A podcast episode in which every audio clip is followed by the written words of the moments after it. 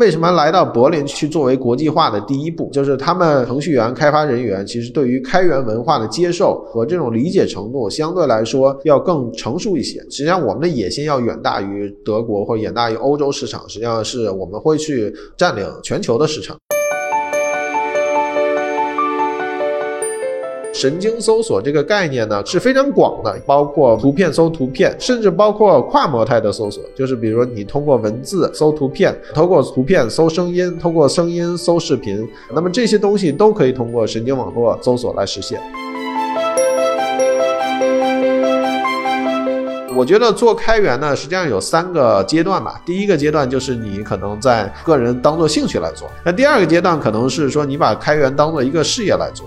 那第三步就是说啊，我不需要大厂去为我保护什么东西，我非常信念开源这个理念，那就跳出来做。我恰好是这三步都走过。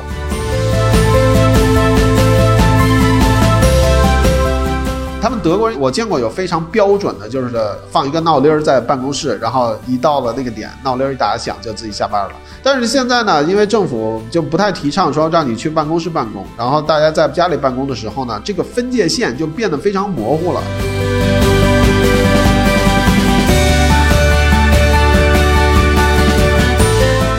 嗨，各位听众朋友们，大家好，欢迎收听本期的创业内幕，我是主持人丽丽。这是一档由 GGV 纪元资本发起的访谈节目，旨在为中国的听众提供更具专业视角的创业话题沙龙。我们深信，听故事是人类的古老本能，也将在每一期节目中尽可能的帮助嘉宾讲出他们最精彩的故事，讲出他们的创业内幕。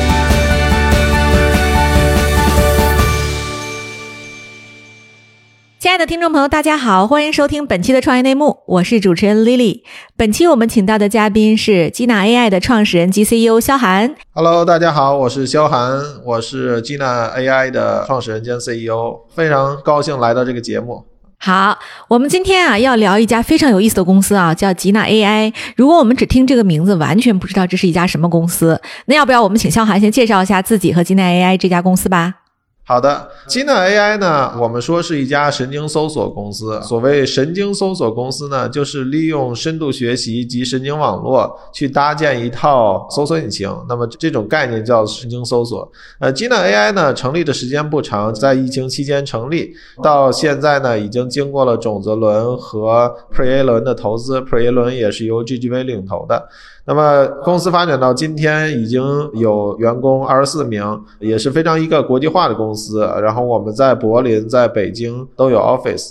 那么我们现在做的三个关键词，第一个就是呃 search AI，啊，就是将搜索领域的 AI 去做成一个框架。那第二个就是做开源，就是我们公司实际上是 all in 开源的一个公司。第三个就是我们是一个非常国际化的公司，对。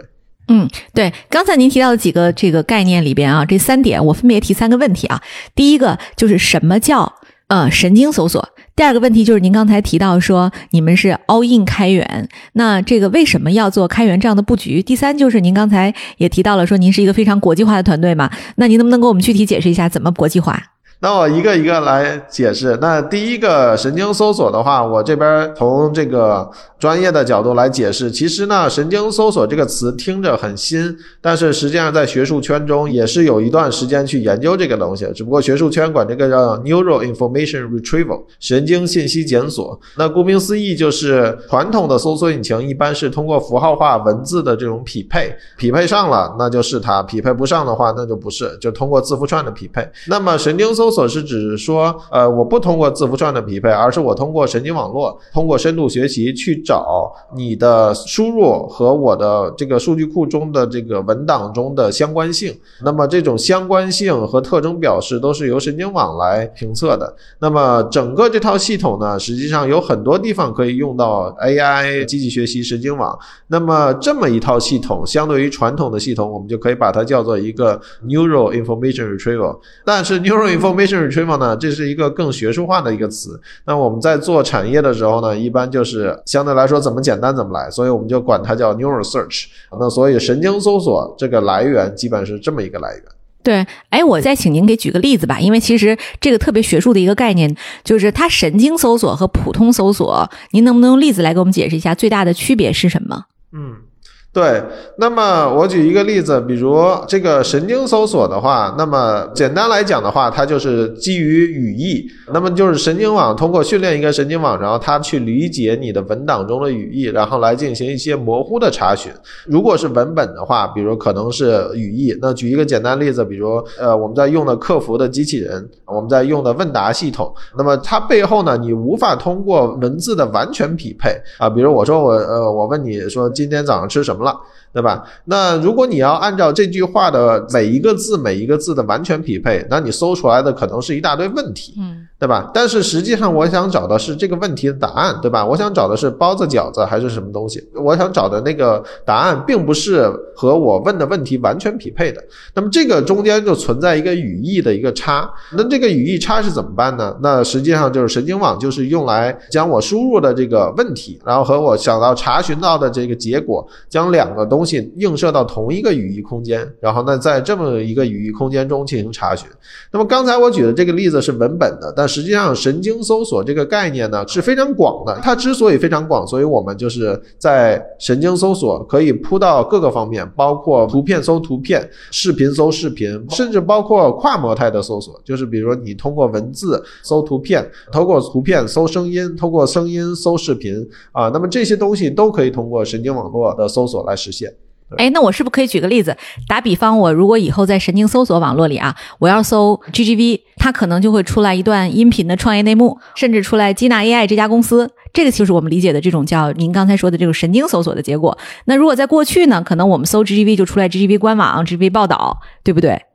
对，是的，就是呃，实际上过去的话也可以搜出声音、视频、图片这些信息，但是呢，它往往背后是因为这些多媒体的信息它被打上标签了啊，对吧？就比如我们在做这个这期创业内幕访谈的时候，我们可能会打上一大堆 tag，对吧？那么在之后的搜索呢，实际上呃，你虽然搜到了这个东西，但实际上它背后的这个搜索原理仍然是通过符号化搜索，它是通过 tag 的匹配来搜索到的。但是未来的话，神经搜索其实的一个目标就是说，我们不去打这些人工的 tag，我们不去进行符号化的这种匹配，而是说利用神经网将所有的这种表征、将所有的特征去映射到同一个空间。那么在这一同一个语义空间中，就可以进行比如相似的意义啊，甚至相反的意义啊，这种语义上的搜索。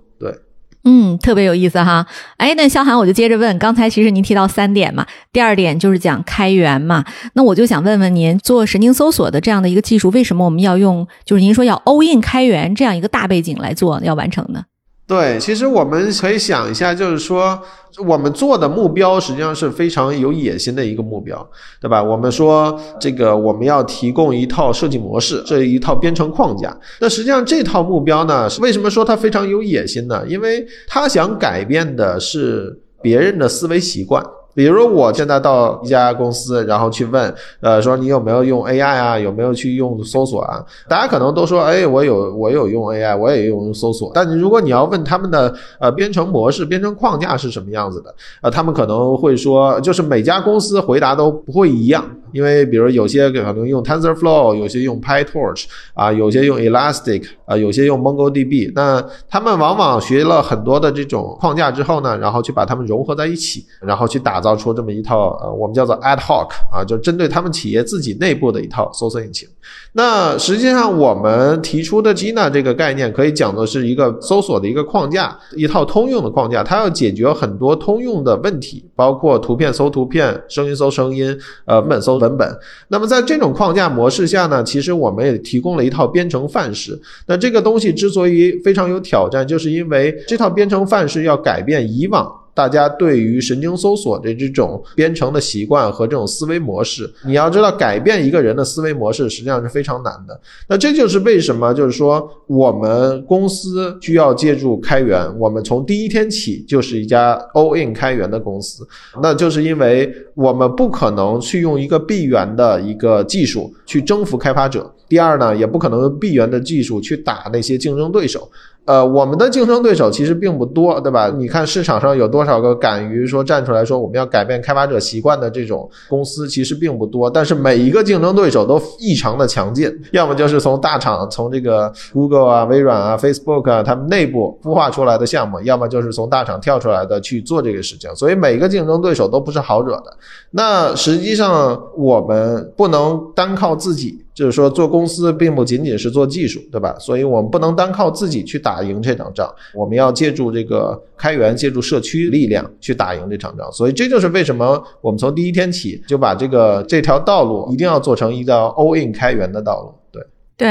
哎，即使是 all in 开源，我好像也不知道我理解对不对啊？就是我好像也觉得这事儿挺挑战，在国内的搜索界啊，如果我们去看阿里系的这些电商平台，它早已经可以图片搜图片了。那在这些音视频网站里，我们也能够充分的实现，比如说它这个视频或者搜相关的，就是你多看一些视频之后，它就会发现了你的用户习惯之后，千人千面的给你推类似的东西。那这场景如果说你看啊，因为我最近刚好在买卖房子，这如果说以后啊，这个场景被房产公司使用了之后，如果说我看好了一套房，那我以后我在买房的时候，这个房子可能刚好它要么是远，要么可能我买不起，那我这边就是推另一个非常非常类似的，无论是装修风格还是户型给到我，这就是其实神经搜索了，对不对？刚才说的这个可能是推荐，其实从某种意义上来讲呢，推荐是被动的搜索，搜索是主动的推荐，就是类似这种的。所以其实很多问题，包括刚才讲的这种推荐系统，其实它的背后的原理都可以转化成搜索。这就是为什么搜索实际上拥有一个非常高的天花板，呃，就是因为实际上现实生活中很多的问题都可以通过某种程度转化成。呃，搜索问题啊，然后通过搜索的方法来实现。那我举一个简单的例子，刚才的这个推荐系统实际上是一种，呃，我刚刚说了是一种被动的搜索。那么还有一种的话，就是说在 QA 这个问答系统中，或者叫聊天机器人中，一般的这种有两种生成这个回答的方法。第一种就是真的是通过生成模型去生成，呃，第二个是通过检索模型去回答你的问题。那么检索模型往往更实用，也是更容易去。我们叫 bootstrap 啊，从头开始出打造一套系统的啊，为什么呢？就是说一个公司中往往它有自己的这种问答的库，比如说这个我在哪个公司，然后说我的打印机啊坏了该怎么去修，那可能这种文档开始都已经有人去写过了，对吧？只不过在企业中内部你找不到。然后呢？那么通过这种检索的方式呢，实际上你就可以输入一个问题，然后去找到回答。所以表面上看上去是一个问答系统，对吧？你问了，别人回答了，但实际上背后是一个检索系统。对，哎，我再问一句啊，就是肖涵，咱们现在其实公司成立时间还很短啊，二月份疫情到现在也就是一年左右的时间。那这段时间里，我们现在有什么大客户在成交吗？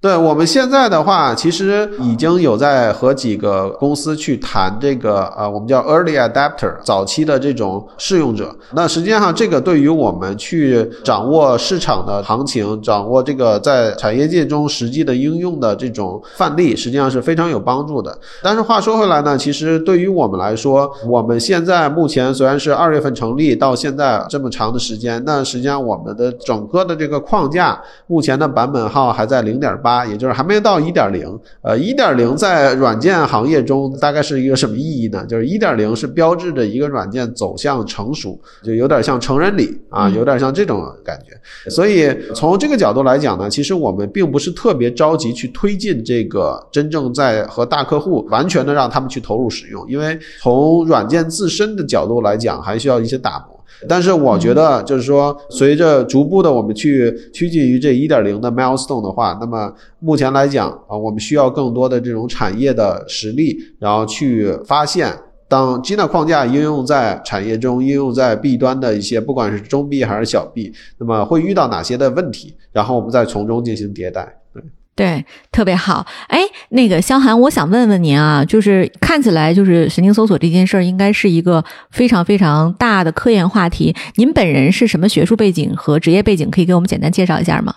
对我本人的话，呃，我之前在德国呢工作、学习，啊，再加上生活，一共差不多有九年。从我零九年来到德国，然后在慕尼黑读的硕士和博士，其实当时就是做机器学习的，呃，只不过当时我们做的机器学习，现在看来叫浅度学习，因为零九年到一四年的时候呢，深度学习的这个框架啊都还不够成熟，像什么 TensorFlow、PyTorch 当时都没有，所以我们当时做的的现在的就是可能都。不太用了一些贝叶斯的一些东西，但是总体来说都是一些非常 hardcore 的机器学习的、很古老的机器学习的一些东西。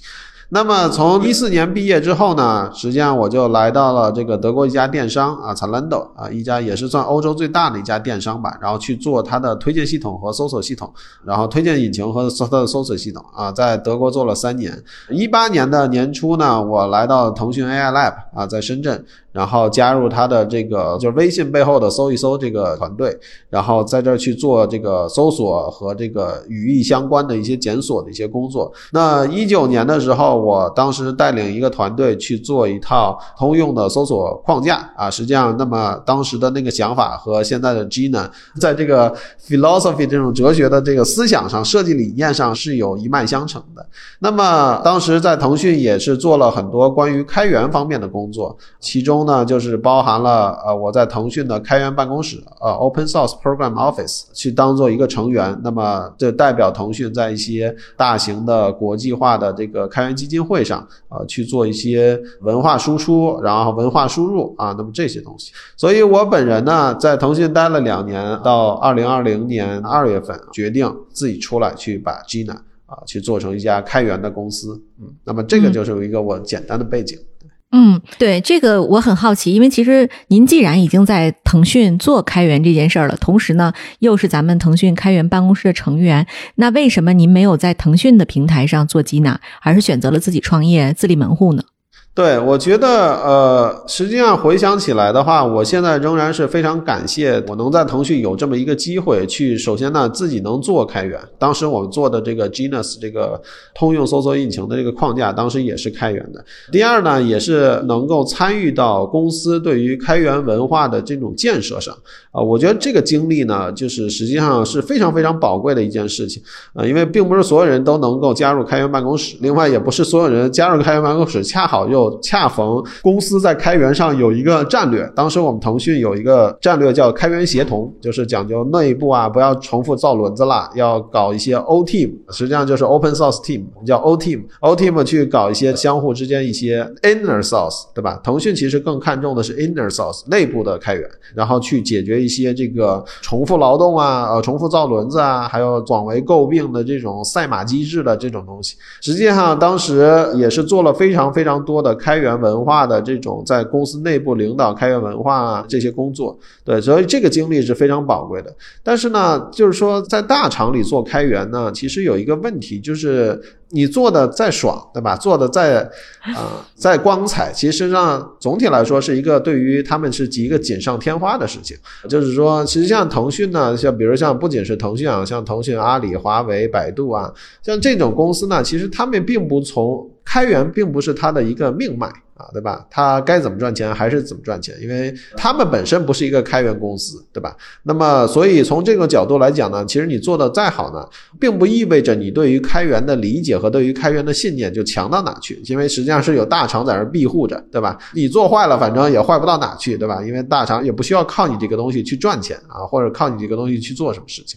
那所以我觉得做开源呢，实际上有三个阶段吧。第一个阶段就是你可能在个人当做兴趣来做。对吧？业余的时间，下班后啊，写写代码啊，然后去贡献一下啊，这个可能是第一个阶段。那第二个阶段可能是说，你把开源当做一个事业来做。那这个其实就包括了，就是说你在公司内部，对吧？包括开源办公室，对吧？你的这个 KPI 就是关于开源的，对吧？然后你要把开源，你会掌握一些开源的方法论啊，开源的一些思想啊，哲学思想啊，还有这个开源工作该怎么进行开展啊。那么这是第二步。那第三步就是说，我不需要大厂的 shelter 了。啊，我不需要大厂去为我保护什么东西啊，我非常信念开源这个理念，也非常信念我自己做的这个开源软件这个事情，对吧？那就跳出来做，那这个事情就是你把开源当做一个 business 来做，那么这个就是第三阶段。所以我觉得，呃，我恰好是从个人开发者到公司内部的这个开源的这个领导者，最后再到跳出来去做开源，我恰好是这三步都走过，对，恰好是这么一个经历，对。嗨，各位小伙伴，告诉你一件很重要的事情：创业内幕的听众群已经开通喽。在这里，你可以和我们直接沟通，也可以第一时间了解到 GGV 纪元资本线下活动的动态，近距离聆听投资人的独特见解，并且结交其他互联网圈子的小伙伴呢。入群，你只需要添加微信公众号 CYNMXZS，我再重复一遍，CYNMXZS。也就是创业内幕小助手的拼音首字母，并在好友请求中标注“创业内幕”。接下来，小助手会帮助你完成入群操作。我们期待你的加入。好，我们现在因为很多听友看不见啊，我介绍一下，我呢跟肖寒其实是在两个办公室录制。我呢在北京，然后我在 Zoom 里看到肖寒在他的这个柏林办公室，他后面有一堆非常漂亮的大楼。就是肖寒，这是什么地方？你要不要给我们介绍一下？啊，对我现在所在位置是在柏林的这个市中心，是这个大家看到这个背后的这个红色的这个楼，实际上是就是柏林的市政厅啊，一个非常老的、非常有名的市政厅。对，嗯，对。然后现在这个街道啊，看上去很宽，实际上就是它的这个有点像长安街那种感觉啊。对，这长安街上这早高峰现在差不多是我们录节目应该是八点半左右，现在。对对对对啊，这也没啥车啊。呃，对，今天就算已经比较多的了。对，这稀稀拉拉没几个人。对，那个我就想问问肖寒啊，就是因为其实你看，就是现在能看出来，疫情对德国的影响还是蛮大的，就街上行人还非常少。我刚才在咱们俩录的过程中，我从你背景里边能看到，可能这半天过去了，能有十辆车。然后呢，还有两辆自行车啊，对，然后基本上这个老百姓还是这个 lockdown 的状态嘛。那整个城市这个状态，其实二月份已经开始这个疫情爆发，欧洲就受了一些影响。然后那到现在呢，也没有完全好起来。您选择二月份创业，并且是在德国，这个考虑是什么呢？就是它有什么主动或者被动的原因吗？对，其实我觉得是这样，就是首先欧洲这边呢，它的 lockdown 呢都不是很严格，也不是很呃执行的也比较晚。它有安全码，什么二维码之类的吗？呃，没有没有，而且他们的民众呢，从某种意义上角度来讲，不是特别的听话，不是特别的听政府的话啊。经常，因为我刚刚说了嘛，这个相当于是那个一条非常主要的街道嘛，对吧？然后经常我们在这儿经常也会看到一些民众的抗议，抗议政府 lock down 啊，去把他们的这个商业就是都弄垮了，尤其是旅游业和这个餐饮业，他们受到的损失还是比较大的。呃，对，那实际上呢，就是我觉得从 IT 的这种公司的角度来讲呢。实际上，相对来说是所有产业中受的影响最小的。啊，因为 IT 的这个东西呢，本身它不需要去实体，另外呢，它的这个员工呢，远程办公啊，呃，包括这种异步的开发模式、异步的工作模式，实际上相对来说都是比较成熟的，就是这种思想观念相对于其他产业是更成熟的，尤其是有这种比如电话会议啊，对吧？有这种 Slack 啊这种工作协同的这种软件去帮助，那实际上。相对来说受的影响是比较少的。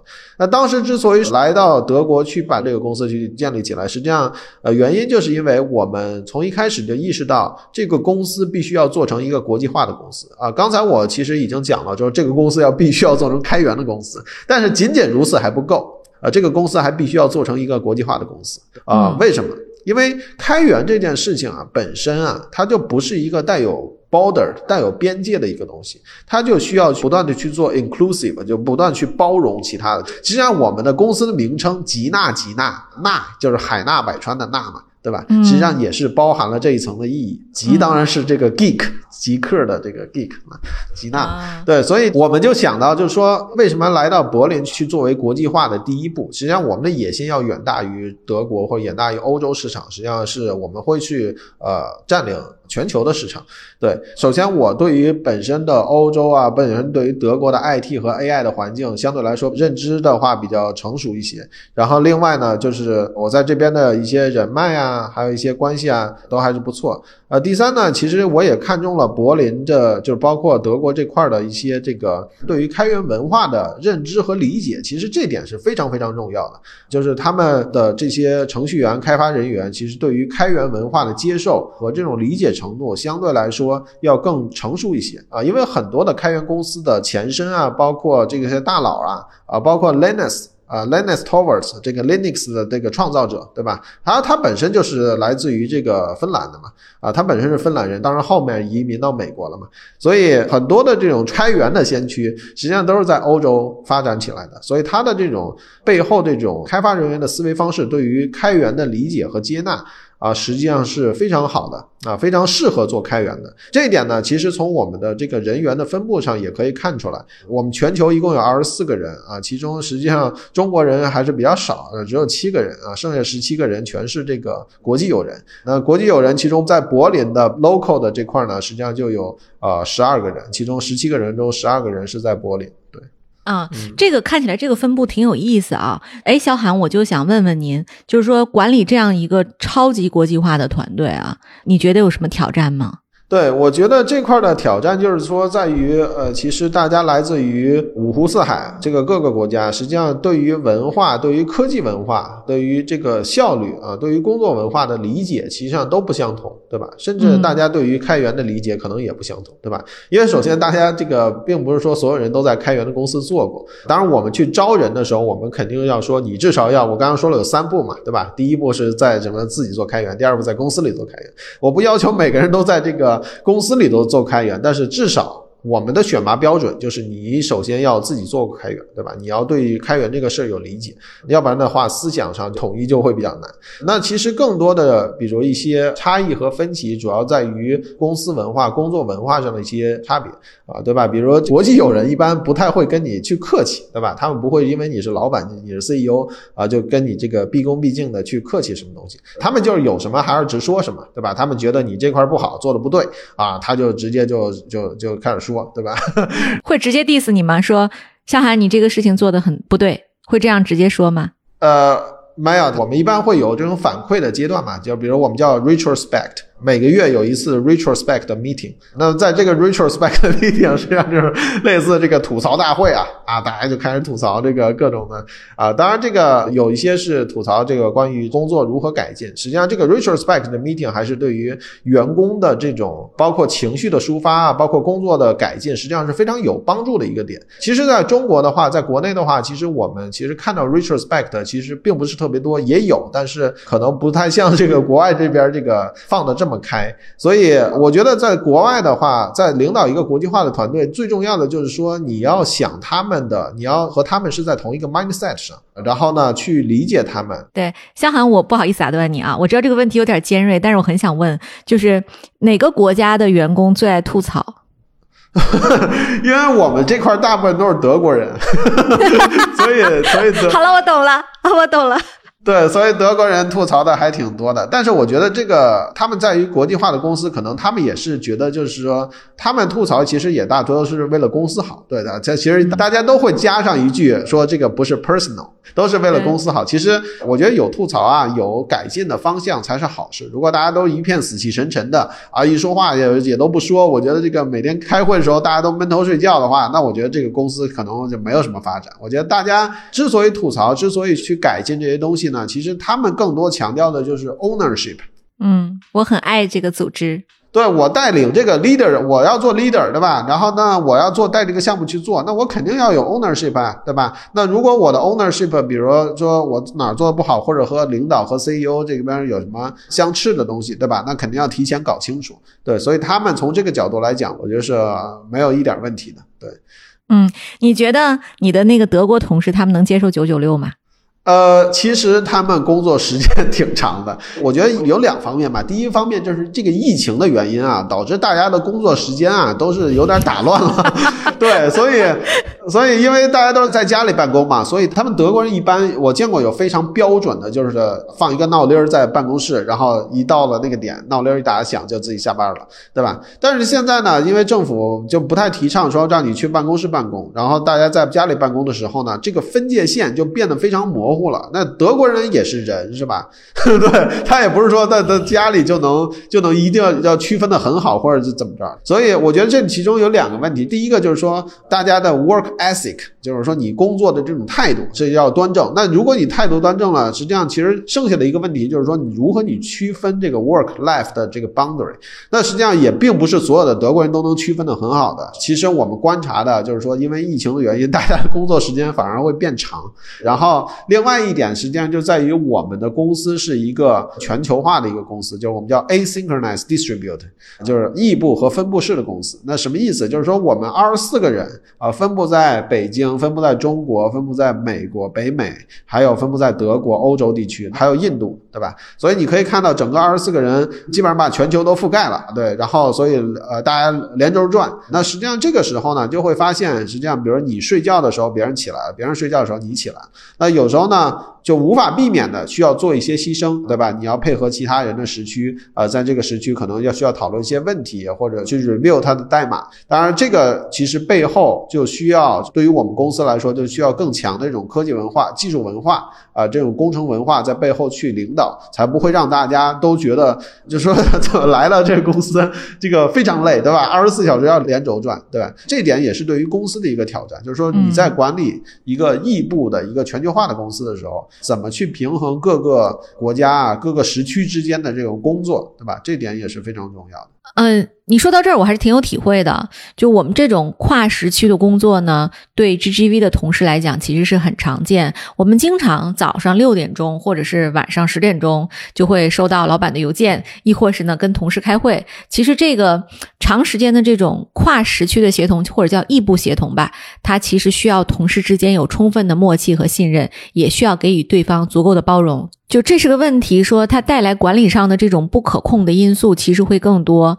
你看啊，现在很多中国的互联网公司都强调弹性办公、灵活办公，但它还是有在线时间或者打卡要求的。对这种。的这个就咱们这种全球型的公司挑战还是很大的。我们投资的时候，当时我相信肯定也是有一点点困惑的。我也问过我们的投资人，他们其实觉得开源公司本来的运作方式就是通过任务分解和需求分解，然后把任务拆分成很多小任务，每一个人负责完成一部分。然后工程师要做的呢，其实不是需要待在一个办公室啊，他更多的是要把工作很好的协同在一起。各位亲爱的小伙伴，你知道吗？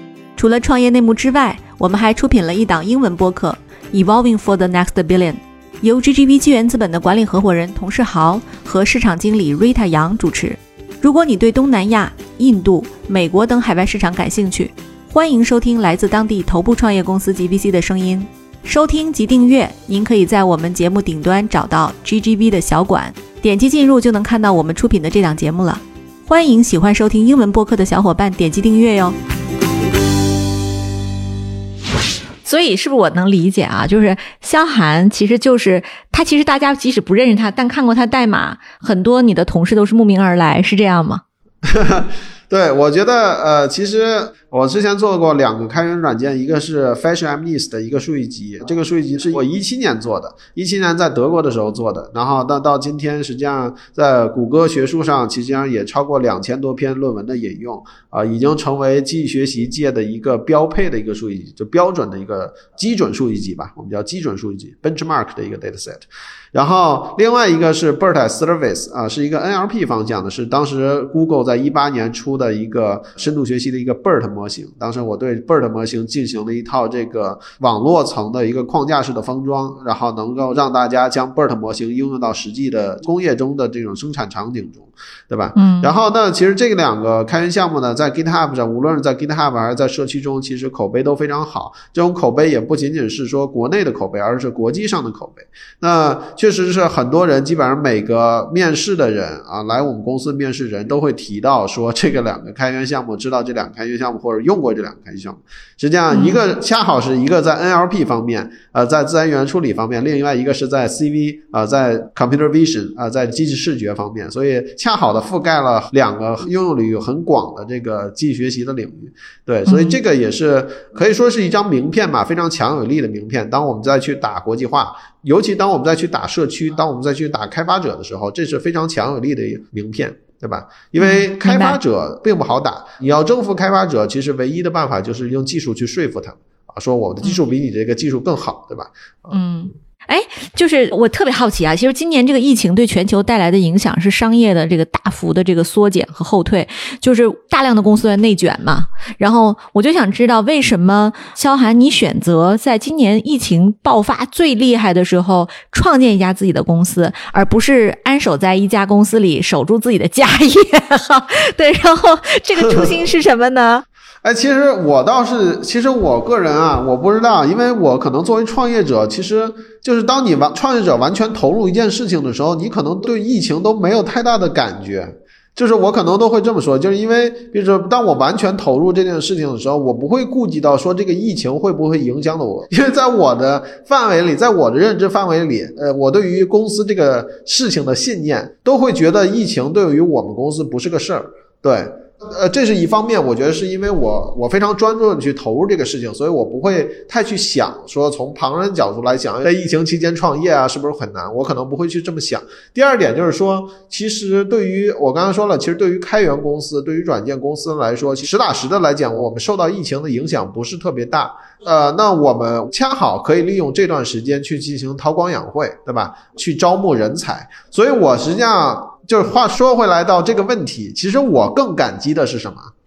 我更感激的说不是我在这个时间去做这件事情，我更感激的是这个二十三个人，就除了我之外的二十三个人，能在疫情之间加入我，能加入我们公司，他们放弃了他们本来应该有的这些东西，和我一起追逐这个梦想。我觉得这个是我非常感激的事情，对他们放弃了本来能够守住他们自己的一亩三分地，能够在疫情期间，对吧？然后这个能够能够去就不不内卷，对吧？然后而而他们放弃了这种东西，放弃了这种选择啊，加入了一个非常有挑战、非常有创造性的一个呃初创公司，这点我是非常感激的。就大家如果有关注吉娜的 LinkedIn，就会发现他们每招一个人，设计师就会做一张图片，欢迎这个同事加入。然后呢，也会写上这个人的背景啊什么的。就我没事儿也会点进去看看哈，发现他们同事真的是非常厉害啊！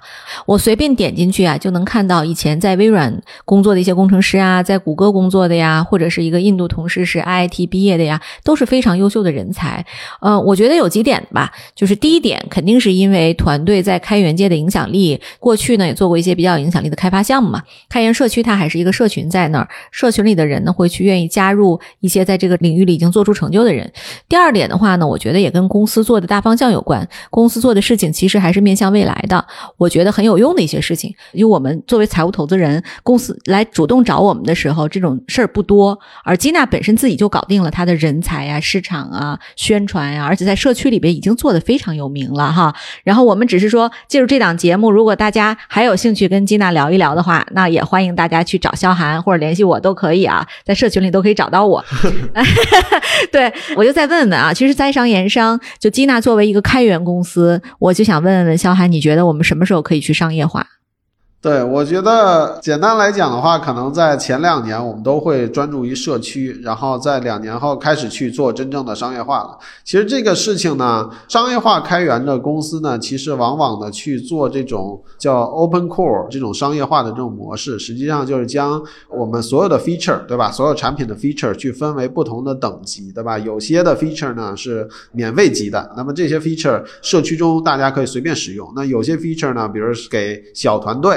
对吧？那我可能收取一定的，不管是订阅费用啊，还是怎么着的费用。然后有些 feature 是针对大团队，那怎么去划分这个小团队、大团队免费的 feature 呢？那就是往往是 社区开发者不需要的或者不 care 的一些东西，往往就是作为收费的 feature。尤其是那些 feature 企业中非常需要，比如一些加密解密啊，比如一些数据的一些持久化啊，还有一些性能的监视啊、控制面板啊。啊，这些东西可能是作为商业化的 feature。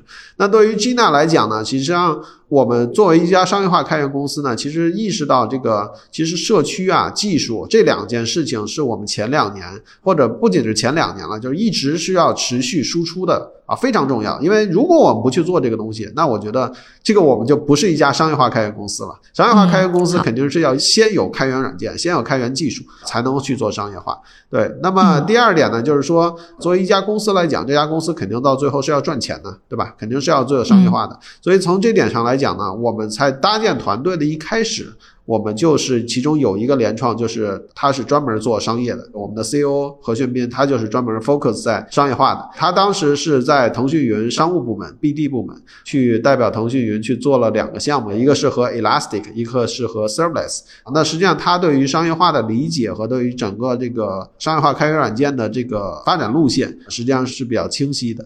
所以从公司的角度来讲的话，我觉得就像我刚刚说的，前两年的话，我们会 focus 在技术和社区上，会增加影响力，把产品去打造好。那么不断的去壮大这个社区，让这个社区中的开发者成为我们的这个背书，就是有点像这种预售，把这种 idea、把这种 mindset 和技术去预售给他们。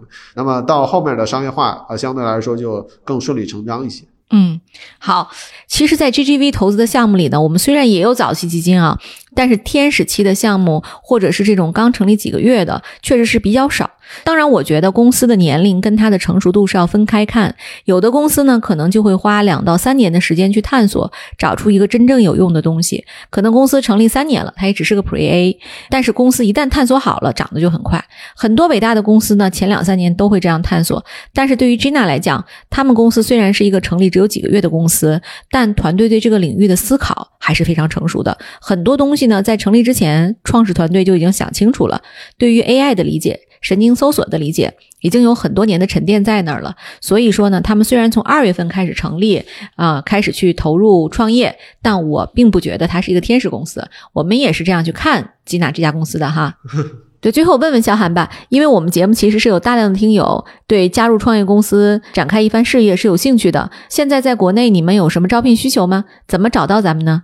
好，非常感谢这次的专访。我们在北京的话也是非常欢迎各位小伙伴的加入。我们在北京的职位有后台前端的开发，还有这个呃设计设计部门。我们的公司的话，在北京是在北大的南门，在中关村创业大街那块儿。对，也希望小伙伴当面，然后我们一起来聊一聊，对吧？聊一聊开源和聊一聊神经搜索，对吧？如果有兴趣的小伙伴，欢迎投递简历到 career。At gina dot ai，gina 就是 j i n a dot a i 啊，这样 career 对。好，欢迎大家加入，而且这个不仅是一个分布式办公的公司，大家可以享受在家办公的福利。欢迎大家积极的投简历。